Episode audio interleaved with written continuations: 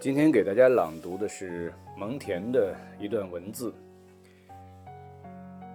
题目是“认识到自己的无知”。正文如下：谁要摆脱无知，就要先承认无知。经义是一切哲学的根本，探索是进步的基础。无知则是死胡同。骄傲的人宁愿做满口胡言和谎言的首领，也不愿做真理学校的弟子。真正有知识的人的成长过程与麦穗的成长过程一样。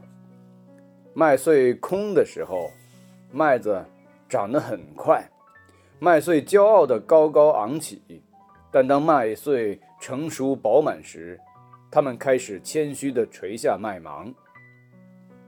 我们知道的知识，跟我们的无知相比，仅是沧海一粟。